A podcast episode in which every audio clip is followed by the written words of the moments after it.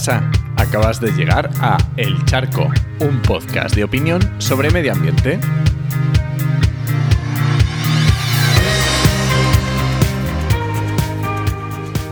Soy Enoc Martínez, ambientólogo y profesional del medio ambiente, porque trabajo y me he formado para ello, y hoy voy a opinar sobre el precio del agua en el mercado de futuros. Seguro que estáis, habéis escuchado estas semanas hablar de este tema y hablar cosas bastante diferentes. Entonces quiero primero mm, explicar un poco lo que es la, la noticia que ha salido y luego vemos las implicaciones que ello conlleva. Vale, primero tenemos que hablar de este mercado de futuros, ¿vale? Este mercado de futuros, eh, según como lo que estamos hablando del agua, es una herramienta, podemos utilizarlo como una herramienta de previsión de negocio, ¿vale? Esto quiere decir que si un agricultor quiere plantar un determinado, una determinada plantación, pues piensa, vale, el año que viene quiero plantar eh, determinada mm, lo que sea en regadío y para esto voy a necesitar tantos hectómetros cúbicos de agua, tanto consumo. Bien, pues este agua me va a costar este dinero. Perfecto, ya está. Él lo hace sus cuentas, le sale y se pone a, cultivar. El problema es, por ejemplo, si yo estoy cultivando algo y digo, vale, yo ahora quiero cambiar y necesito hacer una remodelación total de, de mi infraestructura agrícola y porque voy a y esta infraestructura me tiene que durar cinco años. Y pienso, vale, ahora con el cambio climático no sé cómo va a estar el precio del agua dentro de cinco años. Entonces me interesa saberlo para saber si entro en esa inversión o, o no. Eso es cuando digo que una herramienta de previsión de negocio. De hecho, este índice famoso que ha salido ya existía desde hace dos años y se utilizaba, pues eso, para ver ese precio, para utilizar ese precio, ¿no? Realmente este, esta noticia que ha salido, este, este que entra en Wall Street, es sobre un mercado sobre derechos de consumo. Quiere decir, yo tengo unos derechos para utilizar X cantidad de agua y yo te vendo esos derechos para que utilices X cantidad de agua. Realmente yo no te estoy vendiendo el agua como si, te estoy vendiendo un derecho sobre ella para consumirlo a futuros.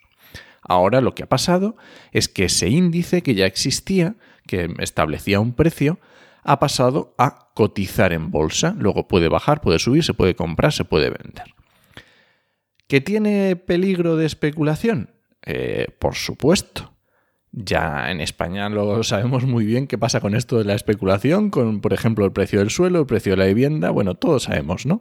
Pero bueno, eh, no sé, eh, bienvenidos al sistema capitalista, como diría mi amigo Rodri, es el mercado amigo. Eh, pues ya está, es, donde estamos, es las reglas en las que estamos jugando. Pero vamos a ver, no vayamos a ser catastrofistas, catastrofistas, vamos a seguir.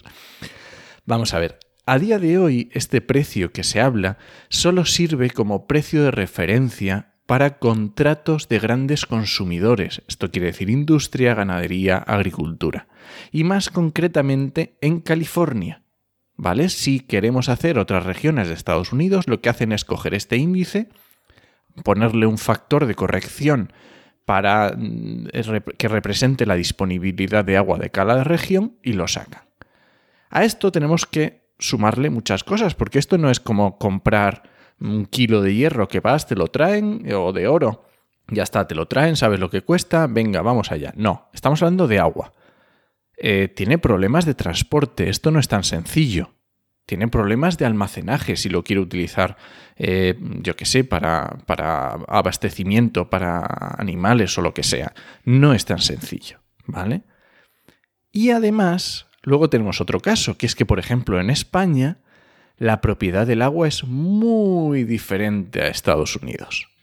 La lluvia que cae en tu parcela en España, ese agua no es tuya. El río que pasa por el terreno de tu abuelo no es de tu abuelo. Aquí tenemos lo que se llama el dominio público hidráulico, que eso significa que es de todos, está regulado.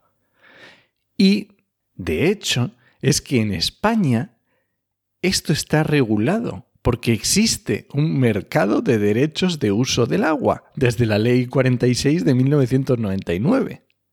Pero bueno, mm, poniéndonos en lo peor, ¿qué pasaría si el agua entra en el mercado? Eh, resulta que, que se puede comprar, vender y... Pues no sé, a lo mejor nos tomábamos un poco en serio esto de despilfarrar agua. A lo mejor se acababa eso de tirar las cosechas de los agricultores porque les costaba un dinero.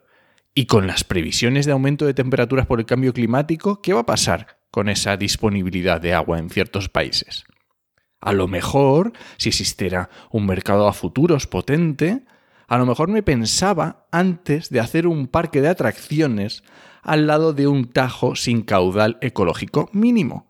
O me lo pensaba dos veces antes de hacer una playa en Guadalajara.